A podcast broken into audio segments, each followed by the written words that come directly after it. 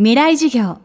この番組は、オーケストレーティング・ア・ブライター・ワールド NEC がお送りします。未来授業火曜日チャプター未来授業。今週は、就活ジャーナリスト、金子和歌子さんの授業をお送りしています。5年前、41歳という若さで、流通ジャーナリストの夫、金子哲夫さんを亡くした和歌子さん。人がその時を迎えるにあたっていくつもの決断をしなければいけないことを知ってから夫の願いともなった就活のサポートを続けています。医療が発達した現代の日本では余命という形でほぼ明確に死の時を伝えられそれに向けて生きていくのが現状です。その間どんな決断をしなければならないのでしょうか。未来授業2時間目。テーマは死の前に起きていること、えー、今日本人の死因あの第一はがんがんです。でこの死因の第一位のがんという病気を考えた場合にですねえー、非常に治療の情報は発信されてます。それは、えー、標準治療と言われているまあ抗がん剤がどうだとか手術がどうだとか放射線がどうだとか先端医療がどうだとかいっぱい情報発信がされてるんですけれどもその中でですね最も大切なのはですね今のまあ現代医療がそうなんですけれども必ず医療を選択しなければいけない局面にあの皆さん置かれるんですね。でそれはあのよく言われる延命治療はいらない、まあ、たくさん管をつけたくないっていうようなあのイメージで皆さんに伝わってますけれどももちろんそれもあります。でもそれ以外にですね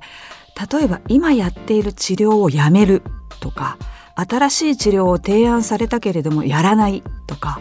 そういう選択もまあ迫られることになります。それはすなわちですねそれやらなければどうなるかというと、まあ、なくなるわけですね。でそれを患者さんにですねどうか決めてくださいっていうふうに今医療界とか国の流れからしてもですねそういう方向に向かっていってます。ですのであの自分のいい気にをですねこれまではもう全て先生にお任せしますということでお医者さんとか病院に預けていられましたけれどもこんだけ医療が発達してくると病院側医者側からしてもですねその人その人の命の選択をですね勝手に決められないっていうそういうあの考え方も当然あるわけでそれを患者さんにどうか決めてくださいというふうになってきてます。ですからそういったところに至った時にですね全くのそのそういう状況があるということもさえ知らないとですね、まあ、大変な苦痛ですので、まあ、そういうことが起こるよあの選ばなきゃいけないようになってるよっていうことだけは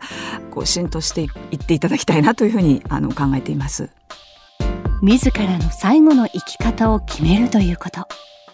こういった局面がこれからますます求められてくる背景には超高齢化社会を目前にした日本の医療体制が抱える大きな問題がありました。医療の方の問題はですね非常にあの病院も困っているんですけれども例えば救急車一つとってもですねあの今高齢者の、まあ、救急搬送が増えてるんですけれどもこの死の情報が分かっていないがゆえにですね本来その方はもうだんだんお体があの死に向かっていってですね、えー、きちんとかかりつけ医の方、まあ、要はお見取りの、あの、状況がきちんとですねご家族に分かっていれば救急搬送というか救急車を呼ぶ必要がない方であってもですね呼んでしまうがゆえに救急車が病院に行くわけですね。そうするとですね、えそこにあの救急車を呼ぶってことはすなわち救命するっていうことが目的というか救急車が運ばれたらですね救命救急のあのお医者さんとか看護師さんたちはもう自動的に救急救命するわけですけれどもあのですから非常に濃密な医療が行われるんですがその医療を行っていた時にですね例えば20代とかの方が事故で救急車で運ばれてきたらできないわけですよね。ですからよく言われる救急車のたらい回しってよく言われると思うんですけれども病院が悪いわけではなくてですね本来救急搬送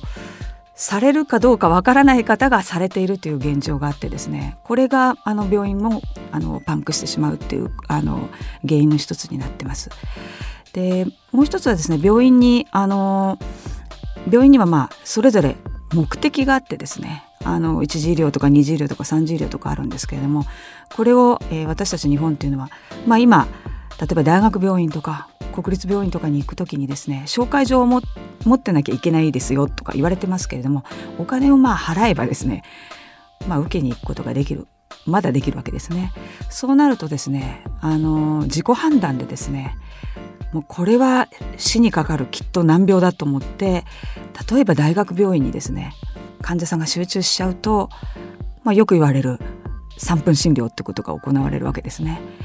ですから、あのそういった問題もあってですね死のこととか病気のこととかあと病院の仕組みとかそういったものをですね私たちは本当にあの勉強しないとですねこれから超高齢社会で高齢者お元気な方もちろんたくさんいらっしゃるんですけれども病気が増えていく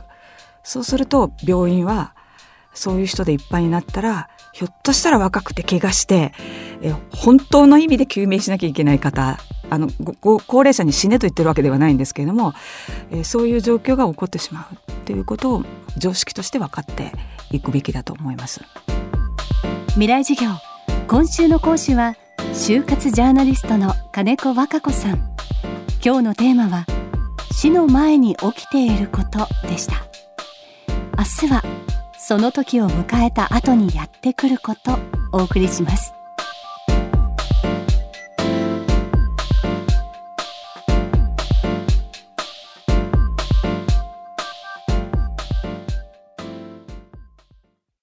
未来授業この番組はオーケストレーティング・ア・ブライター・ワールド NEC がお送りしました。